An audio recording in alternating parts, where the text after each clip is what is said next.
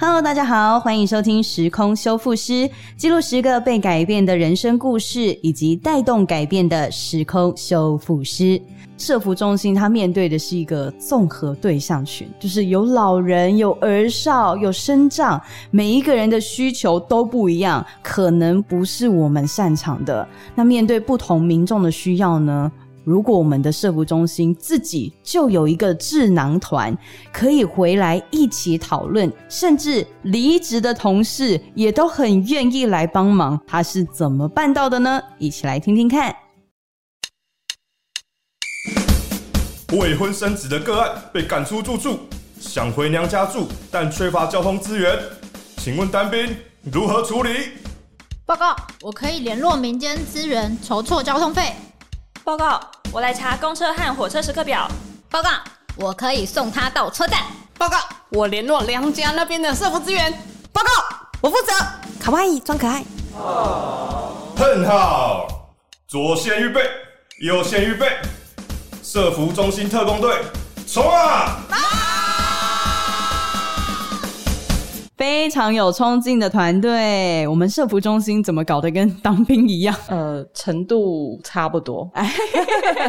欢迎南投县普里社服中心的蔡碧芳督导。大家好，我是南投县政府普里区社服中心的碧芳。那像刚刚听到的这个故事啊，我们刚刚也在开玩笑说，怎么这么军事化？好像大家都很明显的知道自己要做什么。这个是什么状况？他们怎么办到的？他其实是妈妈，她没有。结婚，然后就生有一个五岁的小朋友。本来他们两个人是跟妈妈的男朋友居住在男朋友家，但是这个男朋友呢，他跟他自己的家人有冲突了。然后就赶出了他们三个人，把他们三个赶出家门，这样对。赶出家门之后，他们其实就在我们的街上流浪。五岁的小孩，哎，是啊，你看那个，大家想象那个画面哦，妈妈带着五岁的小孩，跟着男朋友，真的在路上流浪，然后身上没有钱。那我们的社工就问他，就是你们有什么打算嘛？他们就说，哎，想要回去外县市的娘家。然后我们想说，哎，回娘家投靠也是一个办法嘛。那我们该怎么帮他呢？然后我们主要负责的社工啊，他就是把这样子的事情告诉了我们其他的同事。那我们同事就赶快哎，想看看可以怎么帮忙他们嘛。那有人就想说，哎，那总要回去要钱嘛，那钱从哪里来？好，赶快联络我们认识的民间单位去找交通费。好，然后有些人呢就开始查。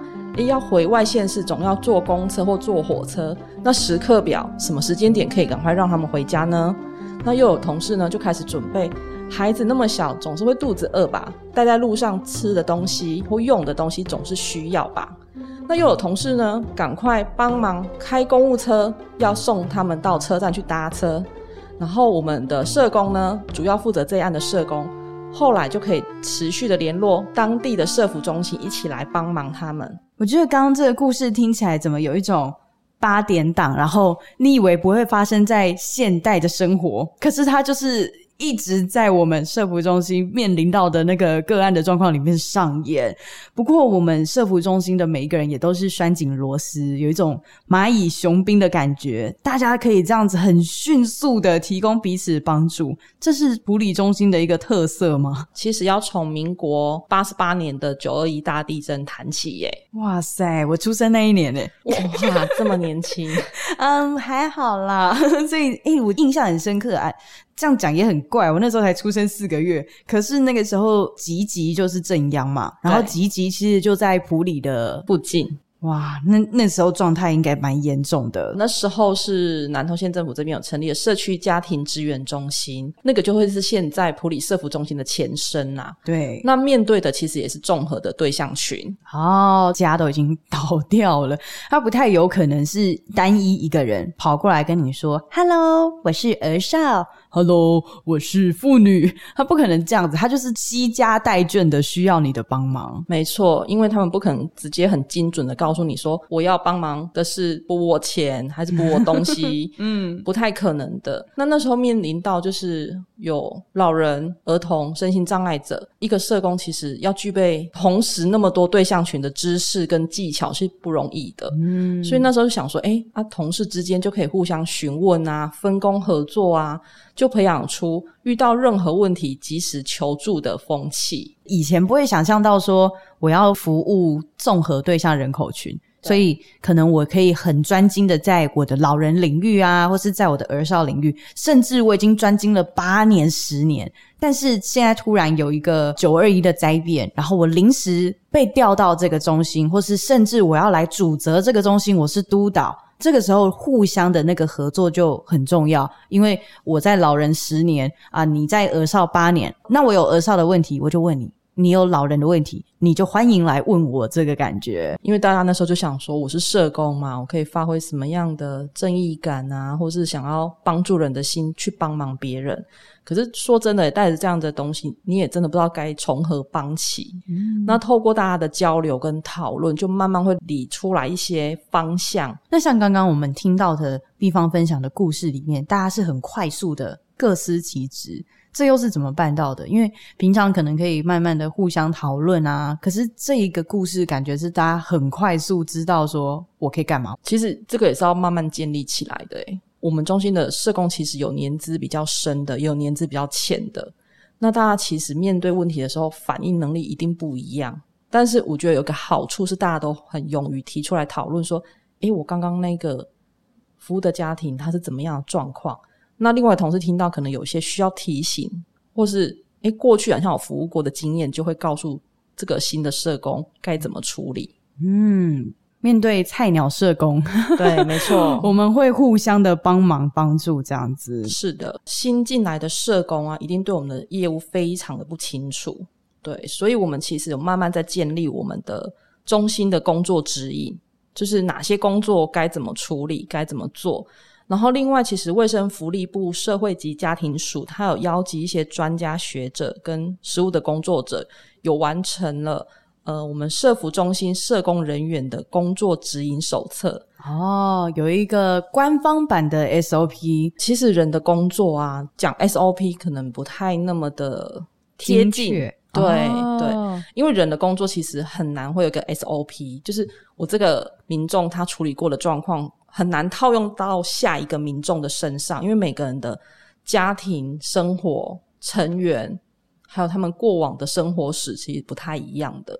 所以，我我我为什么会说是工作指引？它只是一个方向的指引，但它没有办法很。具体的 SOP 出来，了解，这也是我们需要智囊团的原因。我觉得，因为那个课本上的东西，真的是在实务的工作上比较难去做应用。像刚刚毕方也提到说，新进的社工他可能对社服中心很不了解，他如果问一些比较笨笨的问题，我们会怎么样应对？当然是接受啦。我其实都跟他们说啊，你们问一些白痴或是很蠢的问题，我们其实都可以的。比如说。曾经就有我们的新进的社工就说：“哎，我可以问一下假牙补助是要补助给谁呀？谁？我们 不是 什么意思？我们内心都翻白眼。假牙补助当然是补助老人呐，不然要补年轻人吗？还是要补社工？他会不会想说这是那个社工的员工福利？有可能。所以我们那时候虽然内心翻白眼，但是还是要很道地的告诉他说，这个是老人家的资源 哦。也许人家就是擅长其他领域啦。对，所以我们就秉持着这样子的精神，你问任何的白痴蠢问题，我们都一定会帮你解答。然后其实这样子的事前的告知，其实也让他们敞开很多心房，就是也愿意让我们知道他的问题在哪里。哎，说真的，如果是我，我是你们中心的新进社工，我也会觉得说。哇，有一个人他问这样的问题被接受了，那我的七八九十个问题也可以问吗？就会有这一种互相参照啦，然后互相学习的风气这样子。没错，而且因为你知道，社工伙伴都很鸡婆，就是人家问了什么问题都很想回答。除了给予一些指引或者是一些讨论，呃，很多时候也其实也慢慢培养他的能力出来。那他未来其实也要独立作业去服务民众。嗯，对，才会成为我们的智囊团的一员呐。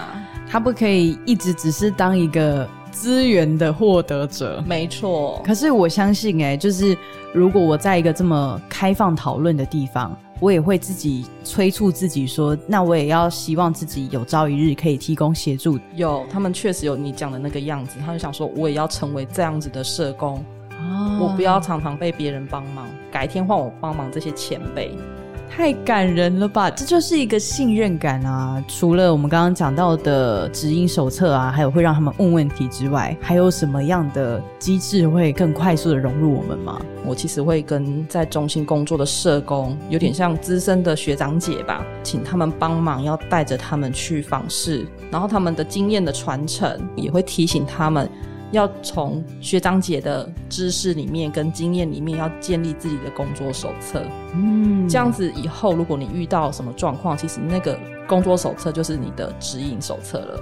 哇，我觉得我刚刚听到一个点线面的感觉，点就是他问问题，我们可以一个一个去回答他，然后线就是学长姐也愿意带着你一起去跟访。面就是我愿意陪伴你一起去成立你自己的工作手册，未来你这个工作手册又可以陪伴其他的新进社工去成就他的点线面。除了菜鸟的社工，因为他就是已经确定要进来社服中心了嘛。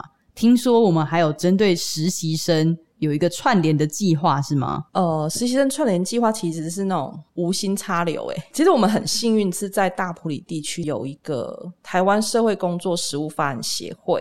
那他们从民国九十九年开始，大概每年的七八月，就是社工系的学生都要实习的时候啊，他们提供了就是实习生可以互相参访。跟交流的机会，比如说他就会邀请普里在地的单位，比如说老吾老基金会、世界展望会、家福中心等等的网络单位啊，然后让我们很像跑关卡一样，就是大家骑着摩托车，然后到那个定点的单位去进行拜访，然后听他们简报他们的工作服务项目。嗯，然后我们其实透过这样子的方式，就可以了解，诶，不同单位他们服务的内容是哪些，让这些人也可以去认识其他单位的社工朋友，建立他们的人脉跟资源。然后像是刚刚有提到，就是社工的专业其实分很多种，就是像我们今年这次的那个实习生参访，我们就有实习生回馈啊，他说。其实可以认识不同的单位，才知道原来社工有分那么多不同的单位、不同的内容、欸。哎、啊，那也可以增加他自己未来社工职涯的选项。那透过这一次的实习参访，其实我们也沟通了一些事情。有些民众还停留在我没有钱，不要去医院呢、就跟医院讨论到说，呃，其实也可以就是跟我们在场的实习生们，或者是其他单位的社工呼吁啊，就是当民众生病的时候。其实可以去医院就医，然后钱不知道该怎么处理的时候，也可以找医院的社工帮忙。我觉得我听到两个亮点呢，一个是拜访的活动里面啊，有一些是资深的啊，也有一些是实习生，让他们有一点哦错落散布，但是让他们可以去建立彼此的人脉，有点像建立一个他们自己的智囊团，然后也增加他的职涯选项。那另外一个是这样的拜访啊，其实也可以很直接的让实习生看到说，诶，原来我们社服中心跟网络就是这样子调事情的。既然都已经顺势的聊到合作网络了，普理中心跟外部的团队有什么样的机制去串联彼此吗？社团法人台湾社会工作实务发展协会啊，他们其实在民国九十八年的时候，有在普里镇发起了一个非正式的社工聚会。因为大家其实都在整个台湾的中央，就是普里在工作嘛，所以才取名叫台湾之星。你们是这样子自居的吗？我们是台湾的中心，是没错，所以不是那个哦叶配哦，不是那个电信公司，我们是台湾的中心，我们是台湾之星这样子。没错，台湾的中心。初期的时候，其实是有不定期的办一些社工的聚会，就是不同社服单位的社工，然后我们找个时间一起来聚餐，然后互相透过小游戏来认识彼此的单位或是这个社工。然后后续呢，我们想说。其实聚会有时候好像要聊一些工作上的分享，好像没有那么及时，所以我们就有创了一个赖的群组。哦，然后里面其实会讨论一些呃活动分享啊、资源的分享，甚至有一些真彩跳槽的一些讯息。很好笑。之前有个伙伴要来我们这边工作，投履历之前先私讯问我问题，哎，所以没想到他有这种功能哦。各位乡亲嘛，哎，谢你啦。我们跨中心的那个彼此的关系，如果建立的太好吼，你自己家的社工很容易会跑走。我觉得这个真的很重要哎，因为有时候我们中心的资源就是固定的量。可是，如果大家一起合作，诶，你有办一个什么样的活动，好像蛮适合我这边的人去参加的。他那个资源的共享啊，其实可以大大的增加我们工作的效率，然后也增加彼此的案家获得的那个效益。没错，当我们对个人的状况不知道该怎么帮忙，有卡住的时候，我们其实就会针对这个状况去问问看看，说，诶，这样类似的状况，我们可以怎么帮忙？但当然，如果比较细致的一些诶生活的脉络什么的，因为有涉及到各自的问题，我们就不会再赖的群主去询问，反而就私下彼此通个电话再去了解。跨中心的伙伴对于那个个案的服务方法，也许会有完全不同的看法，所以我们从内部的团队到外部的团队，都给他经营按哪个警后。那再来要怎么进行资源的连接呢？我们跨网络的单位有什么样经营的心法和大家分享？跨网络之间的交流跟连接啊，其实除了很基础，就是去拜访他们，然后让彼此多认识彼此之外啊，串联彼此的助人价值，才会让我们更有动力往前。因为其实社工们都很想要为个案再多做一些什么。但难免会遇到，就是有些网络单位会对我们有一些太多的期待，尤其是在社服中心，大家都觉得啊，你社服中心就全面的，都给你们做就 OK 啦。嗯，所以面临这样子的问题的时候，我们其实有需要更多的沟通。那沟通其实是一个很大的技巧。很多的美感，而且他是你要长期合作的团队，你又不能跟他打坏关系。没错，然后我们其实回到内部，才又要开始进行及时的救援，思考怎么样继续跟这个对我们误解的网络单位合作。我觉得串联彼此的价值超棒的，就是 我们如果有时候看不到自己工作的价值啊，但是你身边有一个人，哎，他超有动力的，你就会去想说。那他为什么很有动力去探究一下，就也可以感染到自己？我觉得我们刚刚听到一个培育凝聚的，很像一个地图啦，旅程地图，而且它是一直在循环的。原来我们培养一个面面俱到的社工啊，要经历内部团队的经营凝聚，还有社服单位之间网络的凝聚，还有人才培育。这样子，我们内部的那个团队才可以源源不断的有新血涌入嘛。这是一个方方面面都要顾到的培育凝聚地图。那么今天呢，也有几位社工和我们分享，也许 他的那个单位里面。没有这样的培育凝聚地图啦，或者是说他可能也在经历一些对于价值的选择。那我们今天就一起来听听看，社工伙伴有什么样的问题想要请教地方督导吧。眼前的黑不是黑，对社工来说，看到自己对别人的生命有贡献、有价值，是延续工作的热情关键。可是我找不到，我到不了。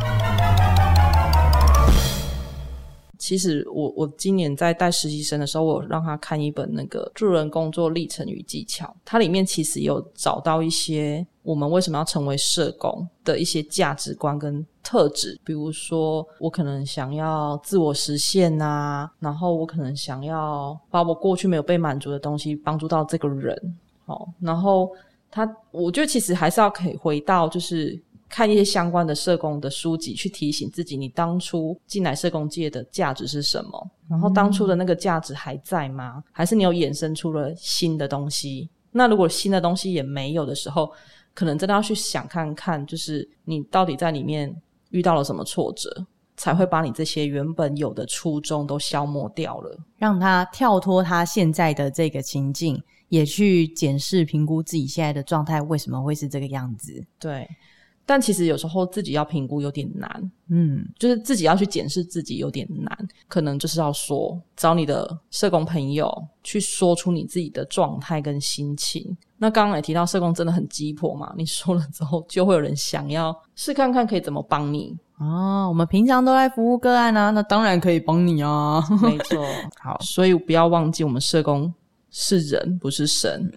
当我们遇到困境的时候，其实不要给自己太大的苛责，反而是要去先把自己整理好、准备好的时候，你这样子的宝贵经验走过了之后，未来你面对到跟你有类似经验的民众的时候，你才有机会去跟他分享你怎么走过来的。每一个经历都是我们未来也去服务别人的一个养分。当社工其实最大的收获是自己，诶，透过你在服务民众的时候，你去看看你自己到底有什么情绪，然后勾起了你过往有被不好好对待的时候吗？这个不好好被对待的时候，放到我现在服务个案的时候，它是不是被勾出来了？嗯，那有时候你会觉得个案难处理，可是事实上有时候回到是自己卡住自己。然后如果你找了，可能找了别人聊了，你觉得还不够，你甚至想要使用心理智商的资源去帮你整理你到底发生什么事情，那整理出来之后，其实反而对你自己帮忙很多。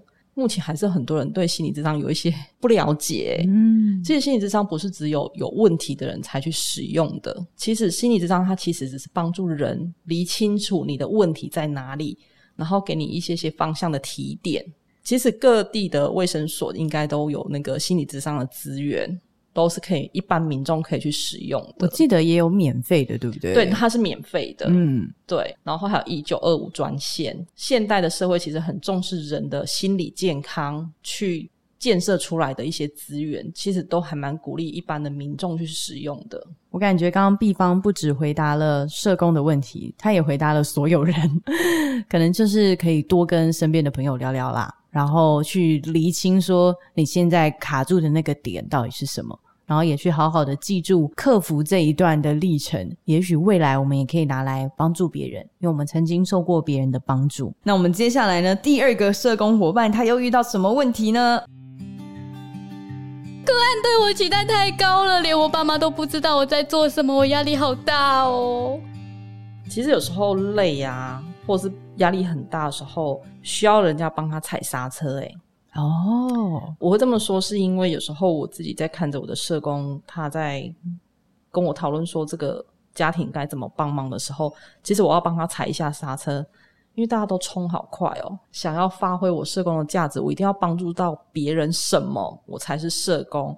可是有时候我会提醒社工说慢一点，因为有时候你听他多说一点，或是反而问他你可以做一点什么的时候，其实他们不见得没有方法，所以我们不见得要冲的比他们还快。另外也要设立一些界限呢。社服中心有时候服务很广，但是有时候还是要针对我们可以做的部分去提供服务。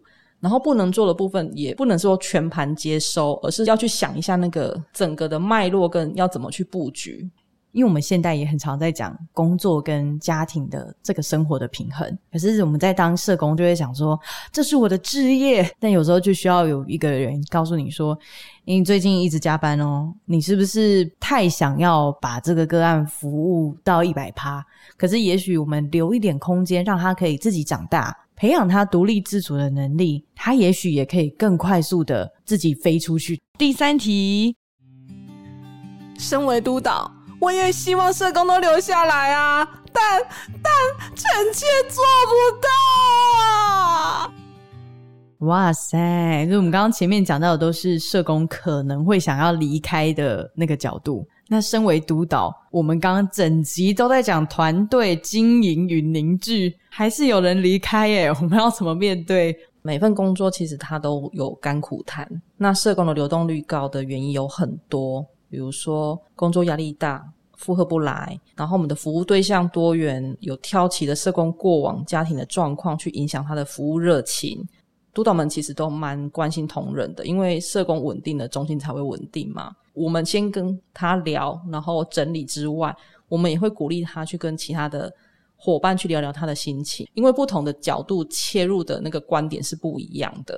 哦，那如果他真的觉得好像这样子聊没有办法让他很全面的去整理他的脉络的话，或许那个心理智商资源就可以去使用了。或者是真的压力也大到真的是没有办法负荷的话，我觉得短暂的休息也没关系。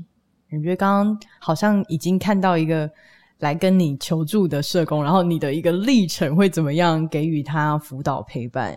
其实我们刚刚听到的几个社工伙伴啊，还有一位督导伙伴，他所提出的这些问题，都有回扣到一个是社工流动率高。我们就在想说，一个社工的离开，诶，会不会也造成这个时空的秩序变得不稳定？因为它原本是可以扭转一些人他们原本比较低潮的这一种困境的。越来越多社工的离开，哇，这个时空真的是会混乱的不得了。这个时候呢，就需要来修复时空。修复时空的源头就是要修复社工。那么，修复社工的关键呢？社工之间可以彼此的修复，透过我们自己团队的默契的建立，智囊团的这一种气氛，我们也可以跟跨中心、跨网络的资源串联彼此助人的价值。时空修复师除了是助人工作者自己可以是彼此的修复师以外，其实我们也可以成为修复时空的重要推手哦。我们也许可以在日常生活中遇到社工的时候啊，给予他们更多的支持，更多的了解。除了看看问题的原因，我们也可以看看社工到底他们做了多少努力，也去认知到社工是人，不是神。社工有他的极限，他和我们一样都是人。社会安全网唯有我们一起努力，一起加入，一起编织，才可以变得更加绵密。希望有一天我们的时空，诶，可以不用修复，因为大家都愿意留在这一个助人的岗位上。非常谢谢我们今天毕方督导来到我们小小的录音间，祝福我们未来时空秩序持续的稳定。我们一起和听众说拜拜，拜拜，时空修复师，我们下次见。